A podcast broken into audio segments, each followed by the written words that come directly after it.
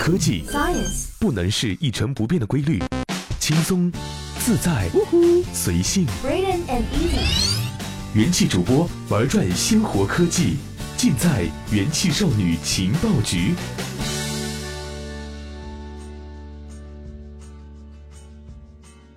这里是用智商捍卫节操，用情商坚守美貌的正能量元气少女情报局，我是怡宝。怡宝有一个直击心灵的问题想问问大家：双十一买完了，货到了，爽吗？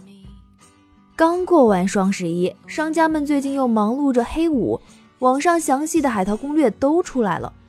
不过怡宝不太会海淘，就不跟着瞎掺和了。之后还有双十二、圣诞购物季、春节，一堆购物节排着队，怡宝害怕的捂紧了自己的钱包口袋。据统计，二零一七年双十一全网交易额达到了两千五百三十九点七亿。顺便说一句，不要为下个月信用卡账单上的数字惊讶，虽然你买的很多东西可能不怎么用，或者一用就要用到后年。我们已经越来越习惯积攒着购物需求，最后在购物节上进行挥霍。热爱购物是人类的本能。多个研究显示，购物和美食一样，可以激活大脑分泌多巴胺，这种物质可以缓解内心的负面情绪，让我们陷入到越买越上瘾的循环中。听说这种本能从旧石器时代就开始形成。对于依靠狩猎和采集的祖先来说，任何有利于生存的稀缺东西都值得囤积。没有这个习惯的人类族群，大概已经消失于各种天灾人祸。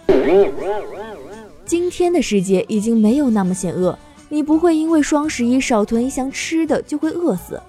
但几百年延续的习惯不是那么容易改变的。很多人会有这样一个疑问：那大促销真的能买到便宜的东西吗？我想折扣是肯定的，但买多了大概率不会省钱。很显然，折扣最多的并不是最有吸引力的产品，往往是那些已经发售了很久，目的只是为了清理库存而进行的促销，或者是一些因为产品定位问题，对于用户没有太大吸引力的产品。比如本次双十一中降价到五千三百八十八元的 iPhone 八 Plus。因为折扣，你更可能买到对于自己来说并不是最合适的产品。所以最近怡宝总听到朋友抱怨说，双十一又买了堆用不着的东西。于是怡宝想了五个办法，让你在买买买之前，哎，犹豫一下。第一点呢是列出你真正需要的东西，而不是漫无目的的去买。对于心仪的新东西。最好的建议就是那些不打折你也愿意付钱去买的东西。如果你想买一件东西，只是因为它非常便宜划算，那就不要买。很大程度上，这种东西只会增加收获后的空虚感。这里有个简单的办法，先把你想要的东西分成四个等级：需要、有时候需要、只是想要、垃圾。按照字面的意思，可以把想要的商品进行分类。然后不用考虑第一类和第四类，因为你不用犹豫就知道该买还是该放弃。只在有时候需要和想要的列表中问自己三个问题：上一次是什么时候我用过这个东西？什么时候我会再用一次？哎，这个东西真正会带给你快乐吗？问完这三个问题，我想该不该买的答案也就出现在你的心中了。怡宝的第二个办法就是拿掉购物应用里的色彩。商城的装饰总是很鲜艳，折扣的提示永远是红色或者是橙色，就连手机上的购物应用普遍都会选择暖色调和各种色彩搭配来刺激你购物。拿掉购物应用里的色彩，这个功能可能大家不太了解，但是真的很酷。iOS 系统本身就提供了让屏幕完全变灰的功能。你可以进入 iOS 设置，在辅助功能的最后一个选项中开启色彩滤镜，设置为快捷键。这样，你只需要在逛淘宝的时候连按三次 Home 键，或者在 iPhone X 上按三次侧边按钮，就可以开启这项功能。然后再进入到淘宝里一看，失去了颜色的淘宝是不是很难激发你的购物欲呢？怡宝的第三个办法就是不要在晚上做出购物决定，白天重新想一下会更清楚。通常在晚上，人类会更加疲倦，感性思维得到释放，购物也变得冲动了起来。同时，由于思维疲倦，很容易会受到广告或者营销内容的影响，从而花费更多的钱来购买商品。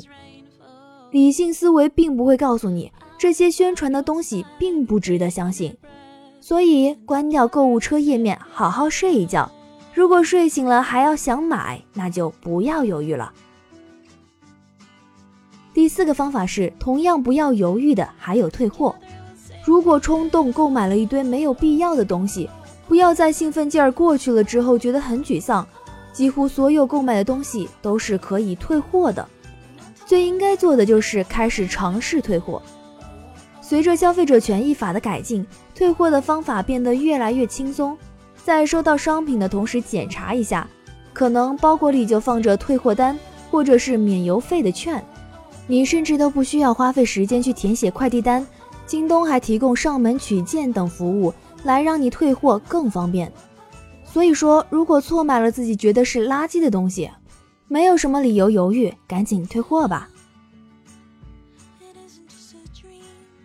第五个方法呢是规划预算，你会发现自己能购物的钱比自己想的少那么一点点。规划预算是一个非常有必要的事情。